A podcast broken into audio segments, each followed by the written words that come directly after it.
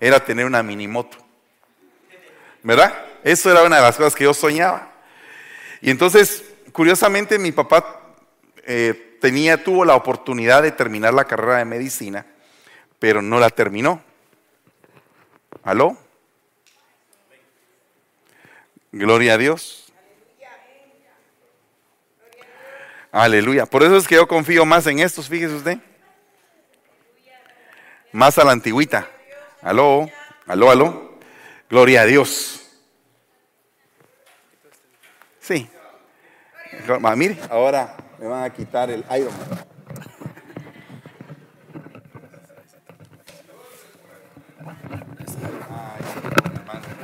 Nos están viendo la transmisión. Bueno, aprovechando, hijo.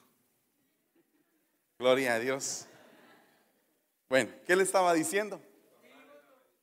Ah, que mi papá estaba a punto de terminar la carrera de medicina y no la terminó por juntarse con algunos amigos que no eran amigos. Y entonces, pero él se quedó con una gran cantidad de amigos que sí se hicieron doctores. Y algunos tuvieron hasta la, la posibilidad de sacar especialidades y tener dinero. Pues entonces él iba a ver a un su amigo que tenía dinero y que sus hijos tenían minimotos, ¿verdad? Entonces a mí me llevaban a esa casa para verlos jugar a ellos. ¿Verdad? E, es, es, difícil ese punto, pero a veces nos toca vivir la etapa donde no tenemos los recursos. Y pasó el tiempo. Y entonces llegó el día en que, en que yo me gradué, me recibí, empecé a trabajar. Y a qué no sabe qué fue lo que primero compré. No, no, no una moto, una mini moto compré. ¿Sabe qué? Me miraba ridículo. La, la moto era así de este chiquito y yo andaba así grandote. Pero no me quedé con el gusto. Dios me concedió eh, en el tiempo en que yo tal vez lo pude disfrutar más, el tener una moto. Y de ahí fui cambiando esa moto hasta que ahora tengo una moto grande. ¿verdad? Pero, pero el punto es que hay cosas que el Señor, que en lo que ya tenemos. Entonces hay muchas cosas que en la vida uno no tiene, pero que luego las, las va a tener. Amén. Pero para eso hay que ponerle fe a la vida. Entonces el día de ayer yo le quería dar un conte, hermanos, ustedes son un gran testimonio para nosotros. Y entonces dice la palabra en el Salmo 103.15, nuestra vida es como la hierba, que pronto se marchita. Somos como las flores del campo, crecemos, florecemos, pero tan pronto como sopla el viento dejamos de existir. Y van a ir los años, dices, mandamientos. Entonces, puede ser que los años se te pasen rápido, pero qué lindo es pasar los años, todos los años de tu vida, con el Señor siempre de tu lado.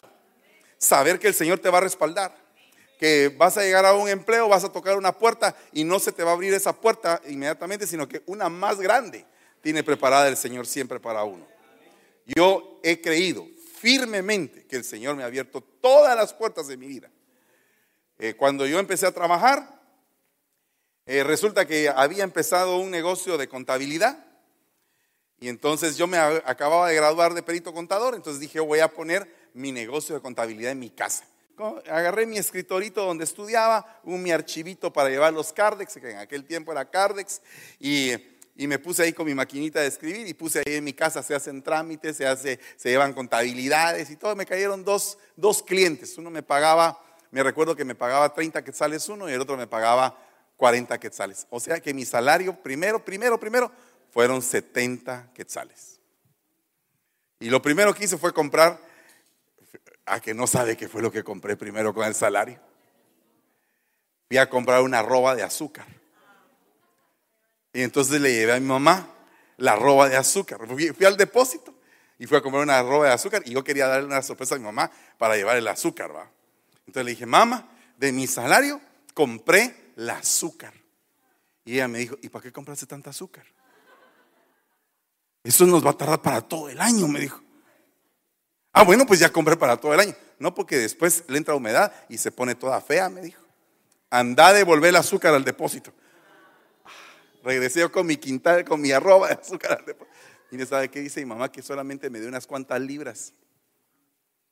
Pero fíjese que a veces uno tiene la intención de dar una bendición, pero no sabe cómo darla. Amén. Entonces, eh, lo mejor hubiera sido, mamá, ¿qué necesitas? Pero entonces ya cuando supe que era lo que necesitaba, ella me dio la lista y me fui a, a cambiar la ropa por lo que ella necesitaba. ¿Verdad? Entonces, ahora yo me pongo a pensar, qué lindo es que esa primera puerta me la abrió el Señor, pero no me alcanzaba el dinero. Entonces, ya no cayeron más clientes, solo dos que eran conocidos. Y entonces un día dije yo, yo necesito trabajar en otra cosa.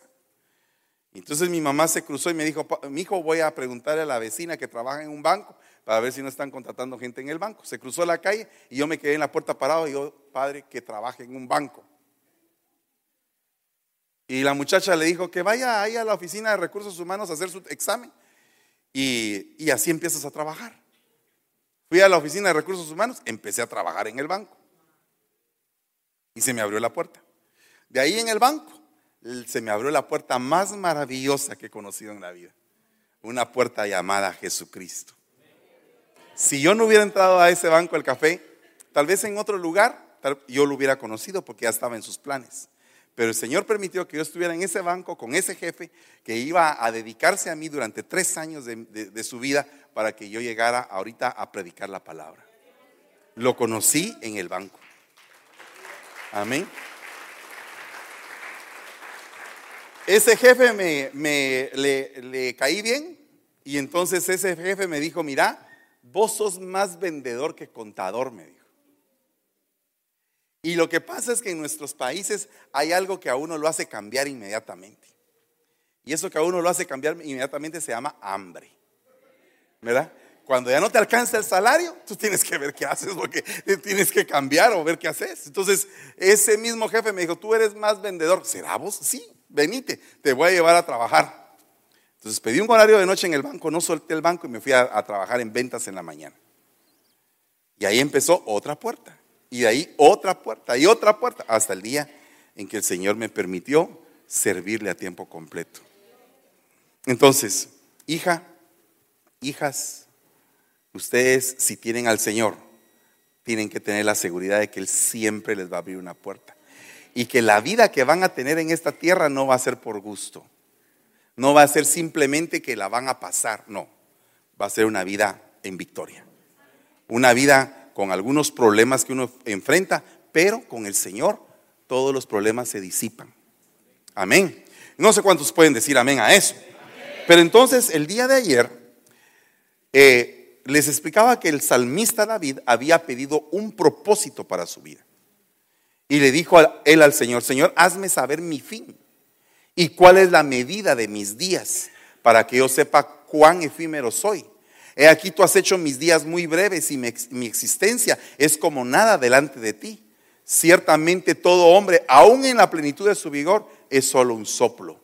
Por lo tanto, dice la palabra, Anda sabiamente para con los de afuera, aprovechando bien tu tiempo. Mi mayor consejo para todo joven es aprovecha tu tiempo. Cuando todavía no te duelen los huesos, cuando todavía no tienes panza, cuando todavía el cuerpo te responde, aprovecha bien tu tiempo. Desvélate, prepárate, esfuérzate, estudia con todo lo que puedas Aprovecha cada segundo de tu vida. Porque cuando tú ya no tengas fuerzas, te va a quedar que todo lo que hiciste va a producir una cosecha. Entonces, la gente que sabe vivir bien en la vejez es porque tuvo una buena juventud. Eh, cuando uno le encomienda su camino al Señor, Él empieza a ordenar todos sus pasos. Y entonces tú le dices, Señor, ¿qué quieres que haga? Ve aquí, ve allá, haz esto, haz aquello. Y todo lo que esté a tu mano, tomarlo, tómalo siempre y cuando sea bueno. Porque dice, no sabes si una cosa o la otra prosperará. Hace unos 10 días tuve una charla con mi hija. Y le dije, tú tienes que hacer esto y tienes que hacer aquello. Y no empieces a decir que estás cansada. Porque el problema de ahora los jóvenes es que por todo se cansan. ¿verdad? Se cansan. Vivo cansado, amanezco y estoy cansado, anochezco. ¿Por qué están cansados? Tal vez tienen mucho colesterol o han comido muchas hamburguesas.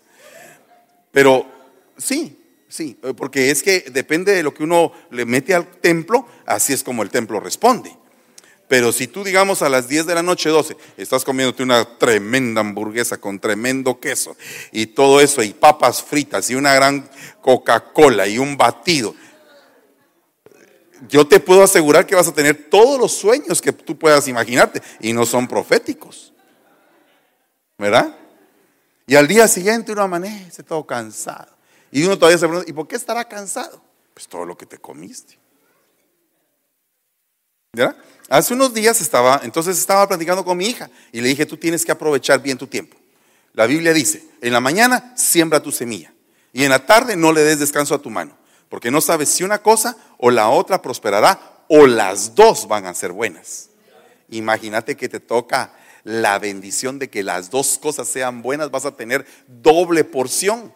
Mientras que los demás solamente tienen una porción, tú que te esforzaste y trabajaste, si sacaste la mía extra, en tus manos siempre va a estar la doble porción.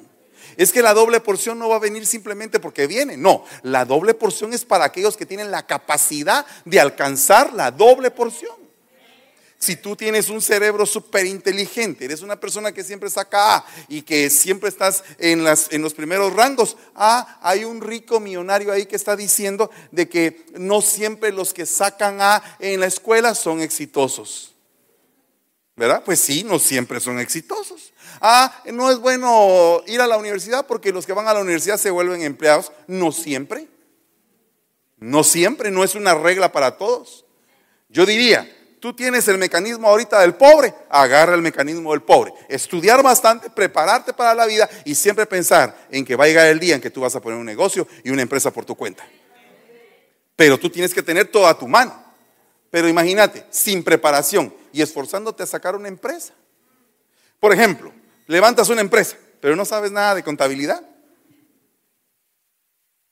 Estaba oyendo una entrevista con el actor Will Smith y le dijeron, pero cuando tú eras joven, perdiste mucho dinero. Sí, dijo, perdí 20 millones de dólares por no pagar impuestos. O sea, hay que pagar impuestos, dice él. Lo entendió pagando 20 millones de dólares. Imagínate que tú trabajas un montón de tiempo toda tu vida y te esfuerzas y todo, y de repente te llega una carta, tienes que pagar impuestos. O sea, te preparaste en el deporte, te preparaste para ser un actor, te preparaste para muchas cosas y no te preparaste en contabilidad. Nunca recibiste una clase de contabilidad, entonces no sabes cómo llevar un presupuesto. Entonces, eh, nosotros tenemos que aprovechar el tiempo. Y entonces dice acá, han aparecido las flores en la tierra. Y llegó el tiempo ahí, dice, de la poda. O sea, llegó el tiempo de cortar el rosal, quitarle todas las rosas y dejarlo solo los canutitos. Y uno dice, esta planta ya no va a volver a vivir. Cuando uno lo pone todo Allá en el rancho, cuando nosotros tomamos el rancho había un membrillo. Y entonces yo dije, vamos a traer a un jardinero. Llegaron unos gringos y necesito que por favor me corte unas ramas para que el membrillo dé. Y nos fuimos, al rato regresamos y el membrillo estaba cortado casi que hasta el tronco. Yo le dije, pero ¿qué hicieron? Lo podamos. No, pero ¿y esto cómo va a ser para levantarse? Vaya a ver usted el membrillo ahora. Así son los membrillotes. Entonces, ¿qué significa? El tiempo de la poda es precisamente el tiempo donde se cortan las cosas que no funcionan para que tú puedas florecer aún más. ¿Y, el podador quién es? Es tu papá y es tu mamá. Son tus autoridades, son tus entrenadores. Todos nosotros necesitamos tener entrenadores en la vida. Los entrenadores nos van a servir para poder mejorar nuestra disciplina. Y la disciplina realmente es la columna vertebral de la prosperidad. Tú tienes disciplina, prosperas. Y algunos podrán, por ejemplo, yo no soy una persona como que lleva un orden muy así exagerado, porque mi personalidad no es así. Sin embargo, dentro de mi mundo yo tengo un orden, que yo sé que ese orden se tiene que respetar. Yo lo tengo que respetar, porque yo mismo me lo puse. ¿Tú tienes ese orden para tu vida? ¿Le has preguntado cuál es el orden que te va a acarrear las bendiciones del Señor? Y entonces si tú respetas ese orden, es, las bendiciones empiezan a venir y vienen en abundancia. pero tiene que pasar un tiempo de poda. Y ese es el que a nadie le gusta. A nadie le gusta que nos digan nuestros errores. ¿Verdad? A, mí cuando a veces, mire, la vida del pastor es bien sencilla. Viene el pastor, se prepara toda la mañana, toda la noche, y, tiene un mensaje. Y entonces el mensaje viene de parte del Señor. Entonces, se para aquí y lo comparte. Y la gente está risa y risa cuando el mensaje es, usted va a prosperar. Cuando es una regañada, no están tan sonrientes. Pero al final de cuentas, bueno, termina el pastor de predicar, entonces se monta en el carro y le pregunta a la familia, ¿y cómo me fue? Y entonces la familia que no ve al pastor exactamente como un pastor, sino que lo ve como papá o como esposo, le dicen la verdad. No, mira, te paraste más o menos. Se te miraba la gran panzona. Le voy a poner ejemplo. Entonces ya el pastor tiene que, porque es la verdad. Entonces eh, ejecutemos una poda aquí, pues. ¿Verdad? Quitemos. Eh, fíjate que cuando agarraste el micrófono, empezaste a hablar y estabas hablando así y no se te oía. Mejor compra un micrófono aquí que, que se oiga, pero tampoco ese se oye. ¿Verdad?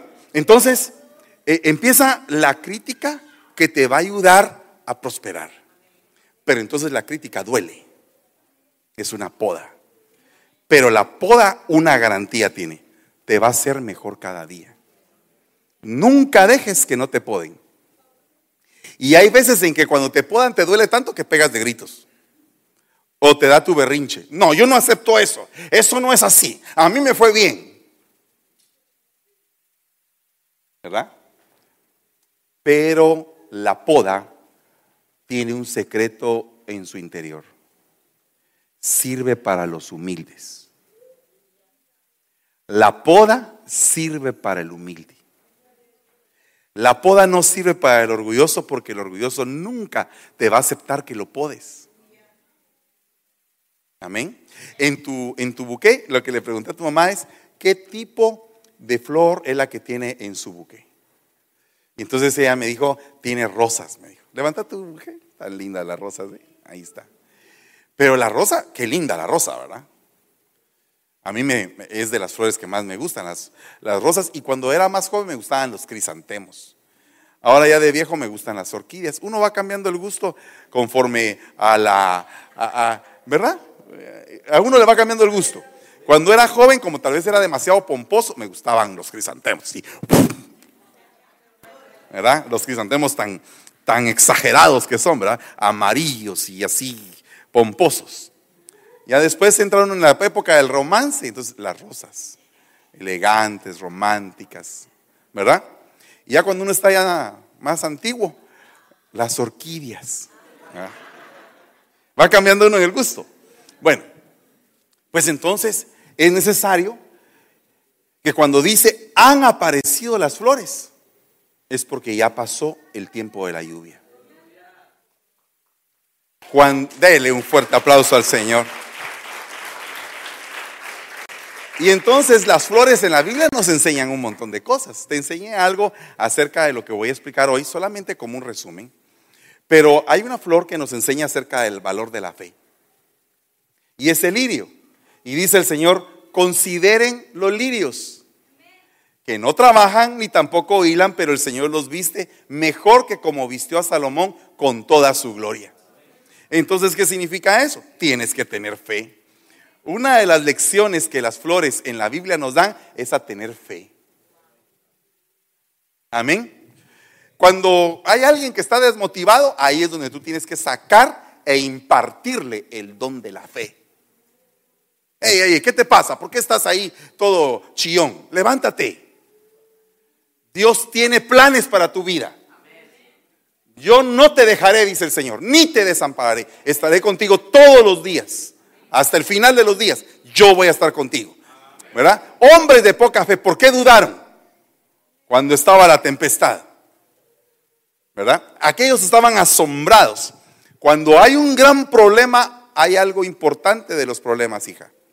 Y es el hecho que los problemas te sirven para ver el brazo poderoso de Dios. Cuando hay un problema que se sale de control, cuando hay una tempestad, ahí es cuando llega el momento de clamar y de gritar, Jesús, Jesús. Y entonces viene en el momento en que el Señor se para y dice, momento, se acabó la lluvia, se acabó la tempestad, empieza el tiempo de primavera para estas personas. Y hay un cambio.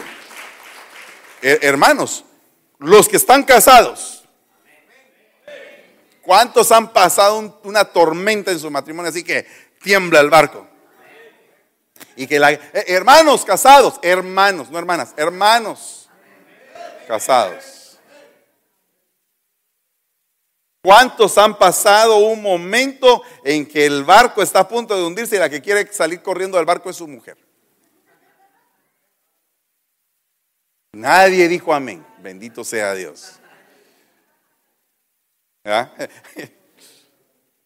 No, no, no, no, no, no. Si esto se hunde, yo me lanzo primero y me voy de esta casa. Y vos hundite con la casa. ¿Y qué pasa? Cuando es al revés. Cuando el que se supone que tiene el timón del barco es el que se quiere tirar primero y quiere dejar a la mujer en el barco. A esto se está hundiendo. Yo me tiro primero. Ahí quédate vos gobernando el barco. Delicado, es bien difícil. Eh, pero el que tiene fe, a la fe se le imparte un espíritu de mansedumbre. Y entonces el que tiene fe está confiado, está manso, está apaciguada su alma, no está ansioso, ¿verdad? Eh, yo le he pedido al Señor algo en mi vida y yo también quiero que usted se lo pida en esta tarde. Que a pesar de cualquier tormenta usted pueda llegar a su casa y dormir bien. Verá que usted llegue y que usted pueda reposar y levantarse. El problema no se va a arreglar en la noche.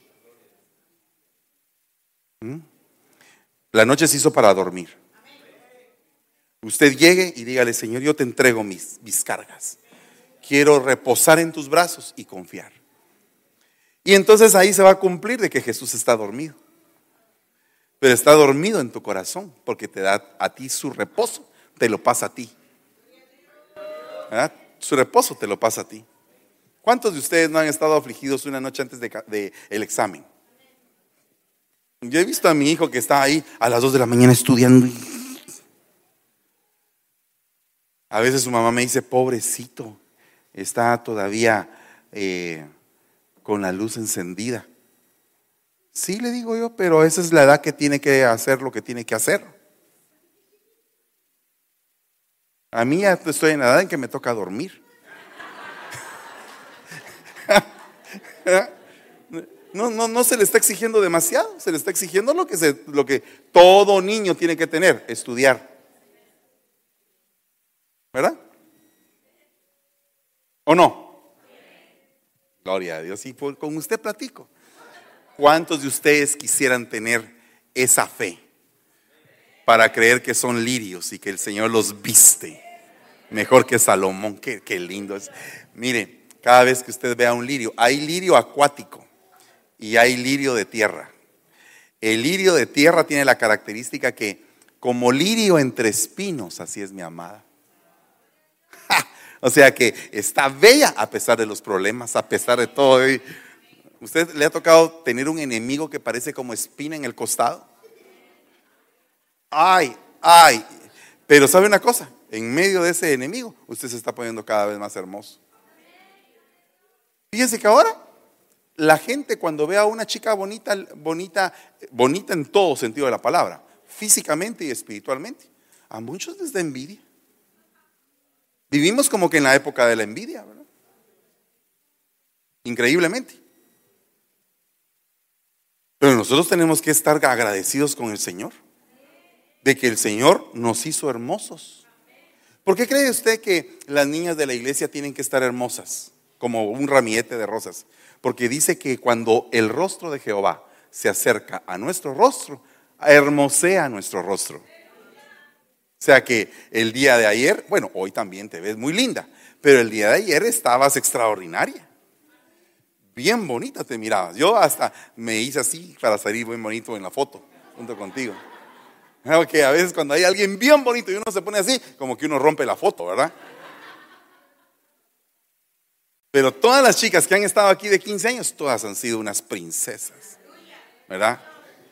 Y oiga, entonces dice, mi amado es como un ramillete de flores de aleña.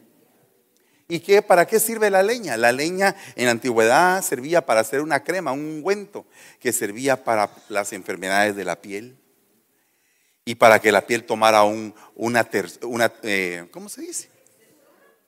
¿Cómo? Una textura bien suave, bien bonita.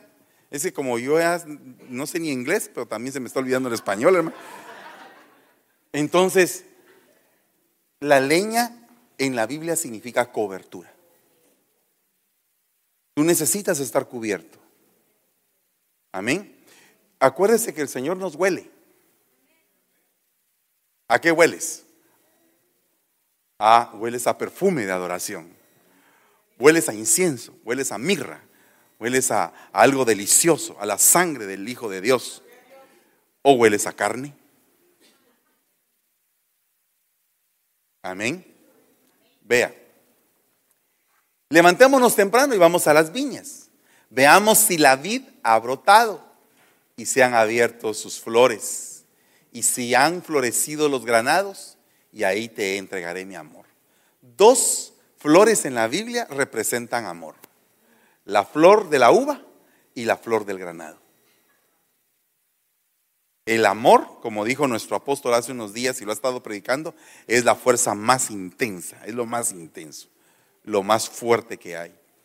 Cuando una persona ha sido un buen hijo, un buen hermano, ¿verdad? De seguro va a ser un buen esposo o una buena esposa, porque ya está acostumbrado a amar. Un buen hijo ama a su madre, va a amar a su esposa. Un buen hijo ama a su hermana, va a amar a su esposa, porque ya está acostumbrado a amar. Cuando tú te vayas a casar, mira si con quién te vas a casar es un buen hijo, es un buen hermano. ¿Mm? Eso es una señal. Pero si tú te encuentras con alguien que no es buen hijo, fíjese que bueno, yo tengo una hija que está hermosa y que está en época de ya casarse. Pero yo soy el que me encargo de analizar los prospectos y las solicitudes.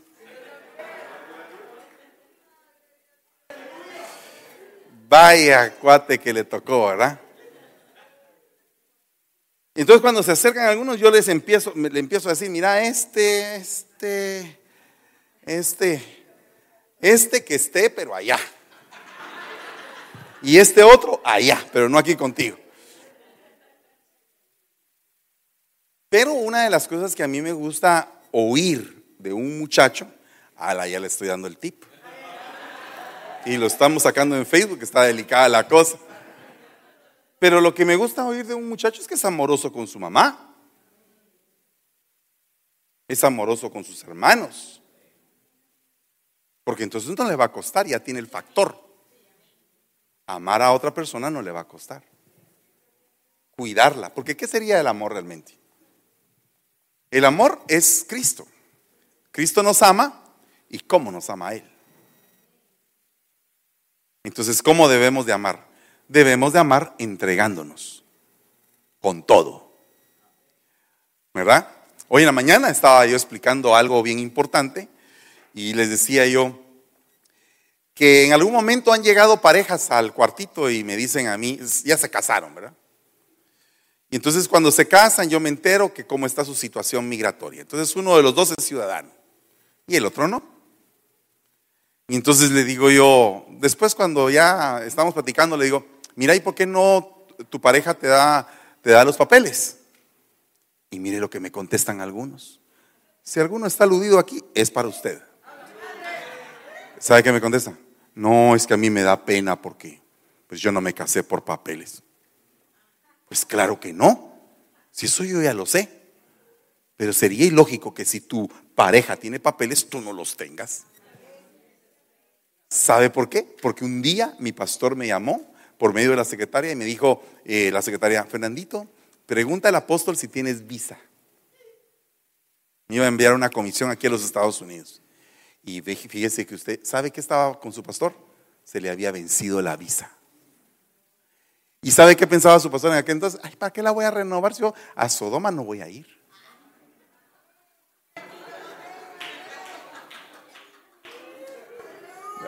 Pero eso solo a su pastor le pasa. ¿O no, hija? ¿Verdad que sí?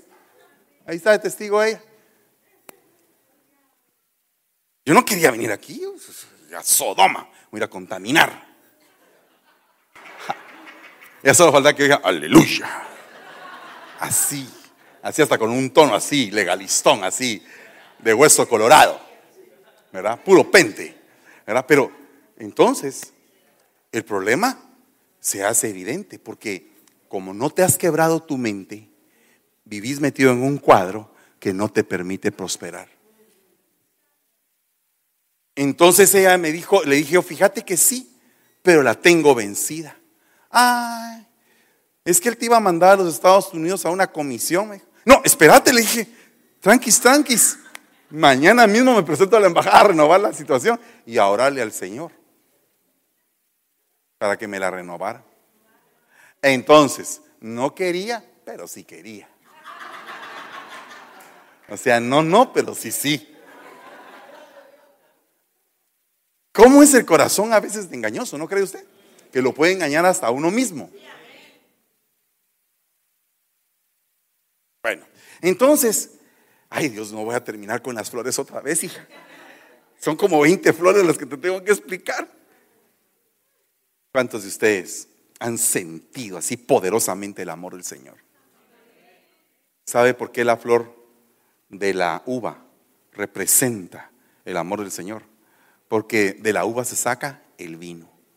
¿Y el vino qué significa? Su sangre. Entonces el amor del Señor es, yo te doy mi sangre para que tú vivas. Yo te doy mi sangre para que tú vivas. Eso es todo lo que está diciendo. Wow, imagínate el poder tan grande. De ahí dice, tu cuerpo es como un jardín lleno de granados, lleno de frutos. Yo te explicaba el día de ayer que el granado tenía mucha semilla adentro. O sea que significa que el granado es fructífero en gran manera, que vas a fructificar, pero extraordinariamente.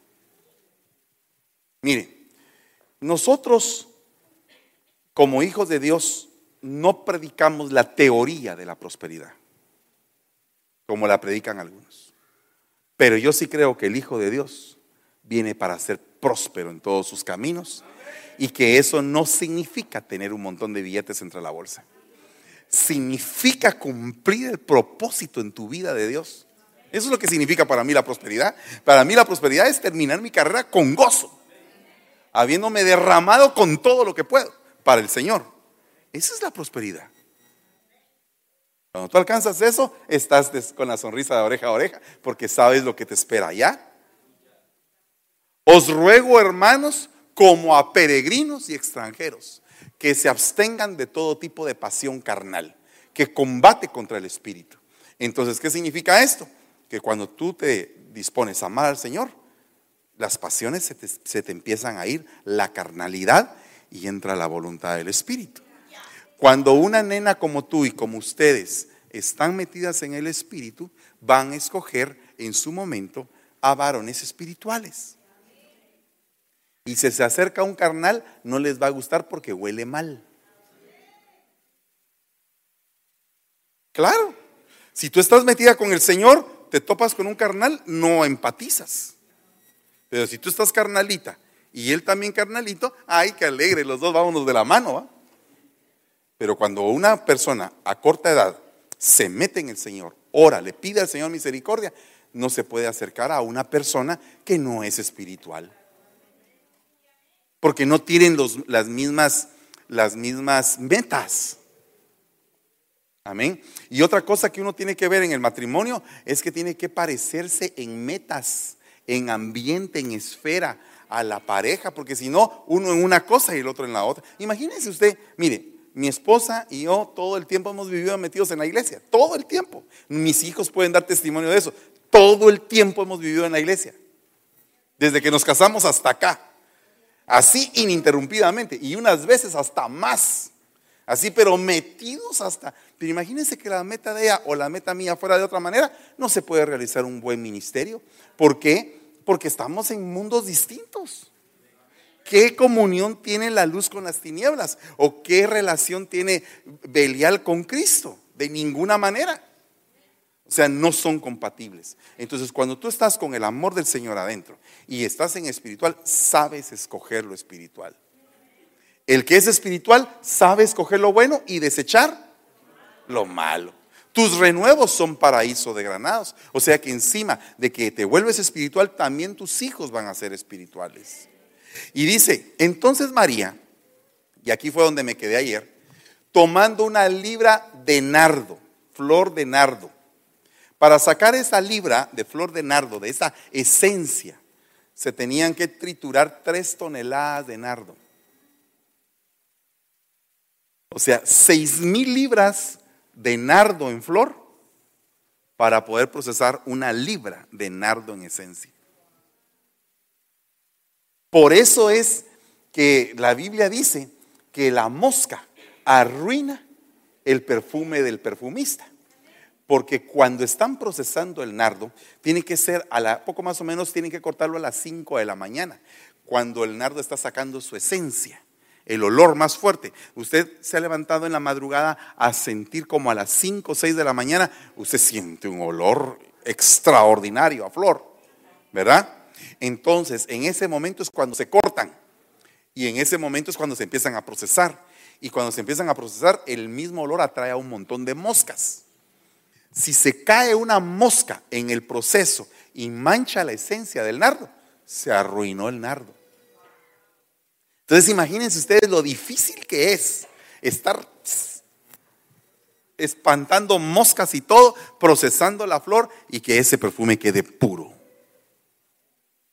Eso significa un proceso para llegar a presentar tu altar de adoración. O sea, tú no puedes presentar tu altar de adoración con mosca. Saca la mosca, quiebra el nardo y eso no va a ser fácil porque ese perfume costaba todo el salario de un año de una persona. Imagínense ustedes, todo un año de salario. En aquel entonces se ganaba un denario por día. 300 denarios, el salario de un año. Ahora ponte a pensar de que si hoy ganas 100 dólares diarios por 300 días, ¿Cuánto sería? A ver, la matemática, ¿cuánto sería? Ah, niños de calculadora. 300 días de 100 dólares cada día. ¿Cuánto es?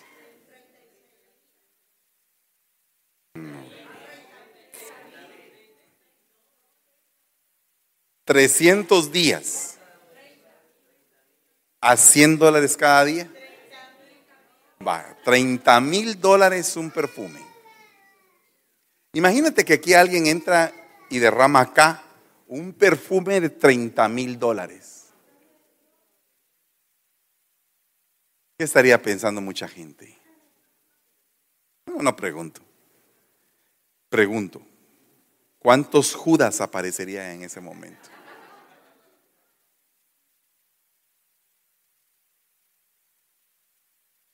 ¿Cuántos menospreciarían a Cristo y le darían más valor al perfume que a Cristo?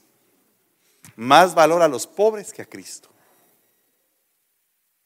Entonces, ¿qué significa esto? Que la adoración no es algo que simplemente, no, es algo que es lo más puro de tu corazón para el Señor. Es algo que te cuesta. No presentaré ningún sacrificio al Señor que no me cueste. Entonces, cuando la gente dice, ay, estoy cansado, hermano, mucho servicio, hermano, mire, ya no aguanto, hermano, mire, ya, ya me cansé, hermano. ¿Sabe qué es lo que pasa? Que no son adoradores. Porque el adorador, ah, eso es cosa seria. Amén. Bueno, ¿cuántos quieren la flor de nardo en sus vidas. Yo quiero que todos tengan la flor de nardo. Porque mire, hay un canto. ¿Quién se sabe el canto del nardo? A ver, ven y cántalo. Pero no, no, no, ven y cántalo. Sí, vos, ya vos levantaste la mano. Ah, apurate pues. Con micrófono y todo. ¿Cuántos quieren cantar la flor de la, canción del nardo? A ver, ¿y, y vos? Pues sí, ¿qué esperábamos? Ah, miren pues. Gloria a Dios. Bueno, un cantante y un músico. Un cantante, otro cantante y músico. Va, mire la, mire la canción del nardo.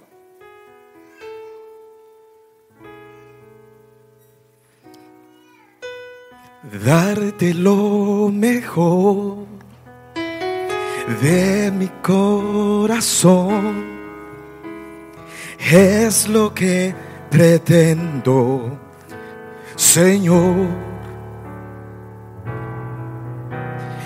Poder derramar el nardo que en mí hay y ungirte hoy así, pero es duro. Pero es duro mi corazón. Espérate, alto ahí. ¿Qué fue lo que acaba de decir? ¿Qué es lo que no permite que haya nardo en nuestras vidas? ¿Qué es lo que ataca a los jovencitos en este tiempo? ¿Y por qué los ataca? ¿Será que porque ellos quieren ser duros? ¿O será que porque en algún momento los enseñamos a ser duros? o les proveímos de una esfera tan llena de problemas que ellos no creen.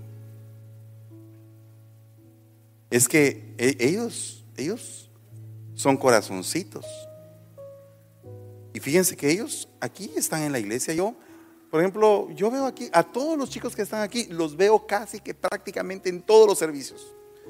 No sé si vienen aquí porque se gustan unos con nosotros o porque, porque mire, no, no, estoy hablando mal de nadie, simplemente estoy viendo una posible motivación. Porque algunos pueden venir porque a alguien les gusta. Y otros pueden venir porque les gusta Dios. Y a los que les gusta a Dios, ¿qué es lo que a veces les interrumpe su jornada? Qué triste es que sean los papás los que le digan al hijo joven, otra vez a la iglesia. ¿Pero qué? Todos los días en la iglesia. Que el papá le diga eso al hijo. ¿Qué le está diciendo? ¿Y si se estuviera en marihuana? Entonces tendríamos aquí al papá de rodillas. Cuando un hijo quiere ir al Señor, ay, pero es que mire que van al Señor porque ahí tienen sus amigos, que vaya, lo va a tocar el Señor. En algún momento, en algún momento lo va a tocar. Y se va a encontrar con el Señor verdaderamente. Ahora sí, ¿por qué no lo cantamos todos? Cantémoslo. Sí, cantémoslo, Jorgito, canten los dos juntos. Darte lo mejor de mi corazón es lo que pretendo, Señor. Poder derramar el nardo que en mí hay y ungirte hoy así.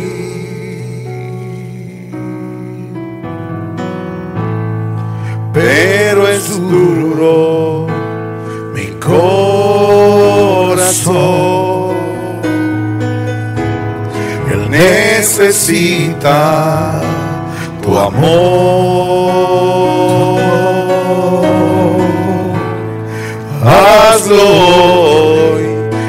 Sensible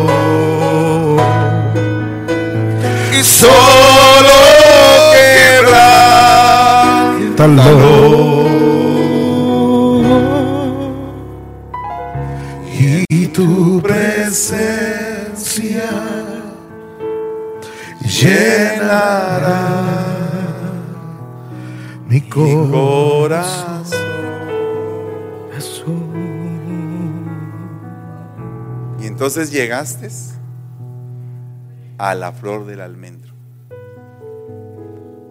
Cuando tú te dedicas a adorar, entraste al lugar santísimo.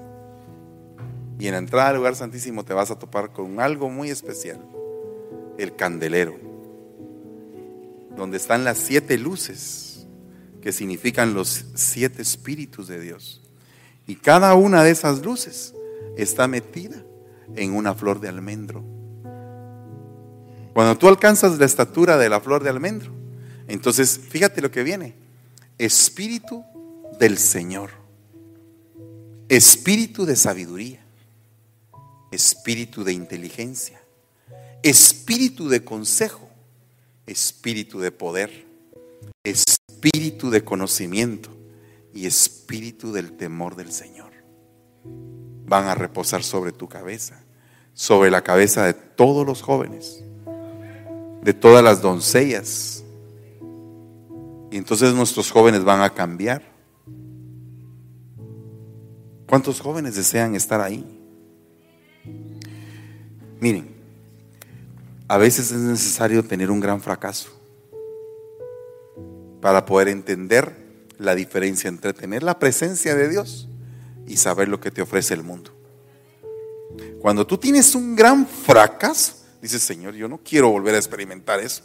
Ahí está el diablo, yo me voy contigo. Entonces siempre vas a estar en la búsqueda, en la búsqueda. Entonces, a veces hasta los fracasos son importantes para llegar a alcanzar la flor de almendro. Pero mejor si no haya fracasos. Mejor si no hay problemas. Sino que de buen corazón ir buscándolo a Él. Y entonces yo me pongo a pensar en una jovencita que entra con una flor de almendro en el lugar santísimo. Y habrá tres copas en forma de flor de almendro en un brazo, con un cáliz y una flor. Y tres copas en forma de flor de almendro en otro brazo. Así en los seis brazos que salen del candelero. Mire, la luz. El que tiene almendro tiene luz. El que tiene almendro tiene poder para orar, porque tiene el respaldo. El que alcanza la flor de almendro en la Biblia tiene el respaldo de Dios. Tú eres mi hijo amado. Tú, en este momento, tú eres mi hijo en quien yo me agrado. Entonces viene el reposo. Ahorita es un momento de ministración si tú lo recibes. Si tú recibes este tiempo.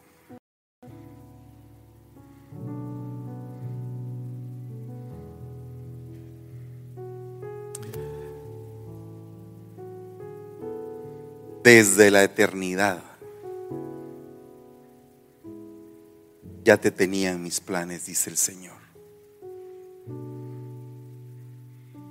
Te coloqué en el hogar propicio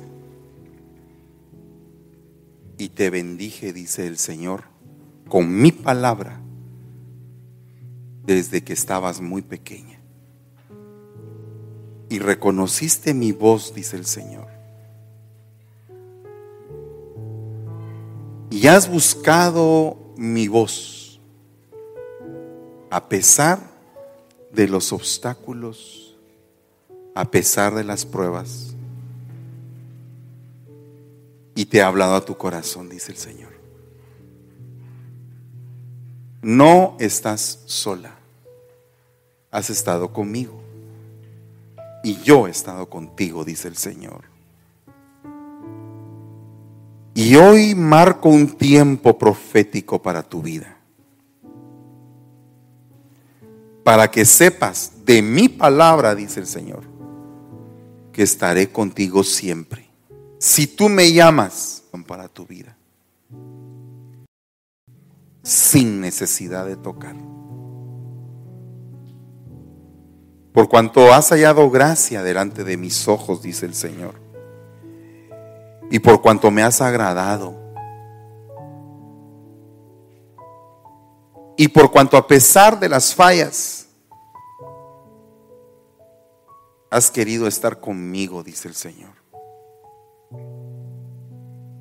Yo voy a estar contigo y no te soltaré. Sígueme.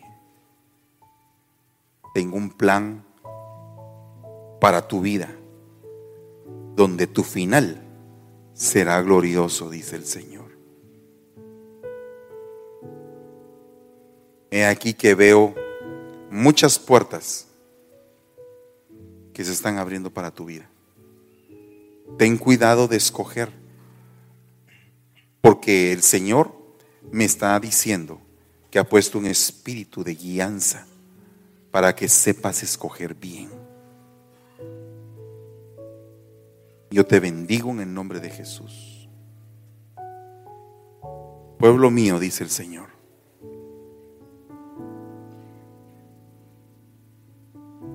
Te he dado herramientas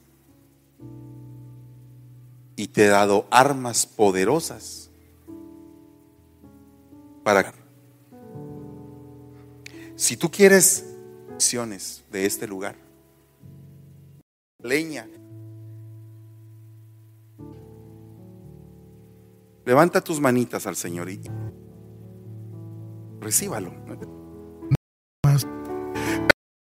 Adoración En que no hay una planta de uvas, una vid. Y en la vid habían tres sarmientos. Y al brotar sus yemas aparecieron las flores. Y sus racimos produjeron uvas maduras. La flor de la vida, aparte de representar la sangre de Cristo, representa la resurrección. Oye, yo le estoy hablando aquí a una persona que sentía que hoy estaba muriéndose en su corazón.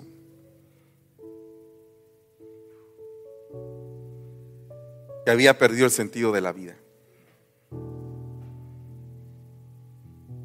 Y el Señor ha pasado cerca de ti y te ha dicho como aquella mujer, toma vida en el nombre de Jesús. Hoy el Señor te está diciendo, toma vida, toma vida. La vida va a cambiar para ti, pero tienes que tener fe, fuerza, esperanza, confianza en mí, dice el Señor. La vida va a cambiar para ti. Hoy vengo cortando todo tipo de atadura en el nombre de Jesús a la muerte. Vengo rompiendo todo pacto con la muerte en el nombre de Jesús.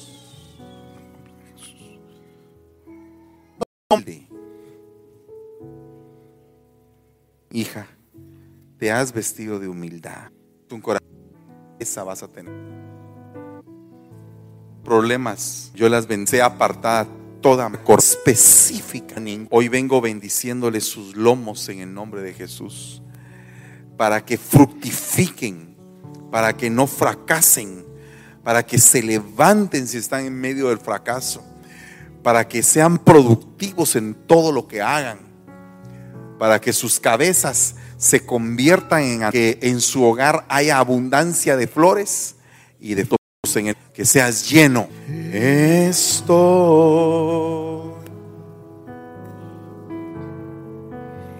te ofrezco todo lo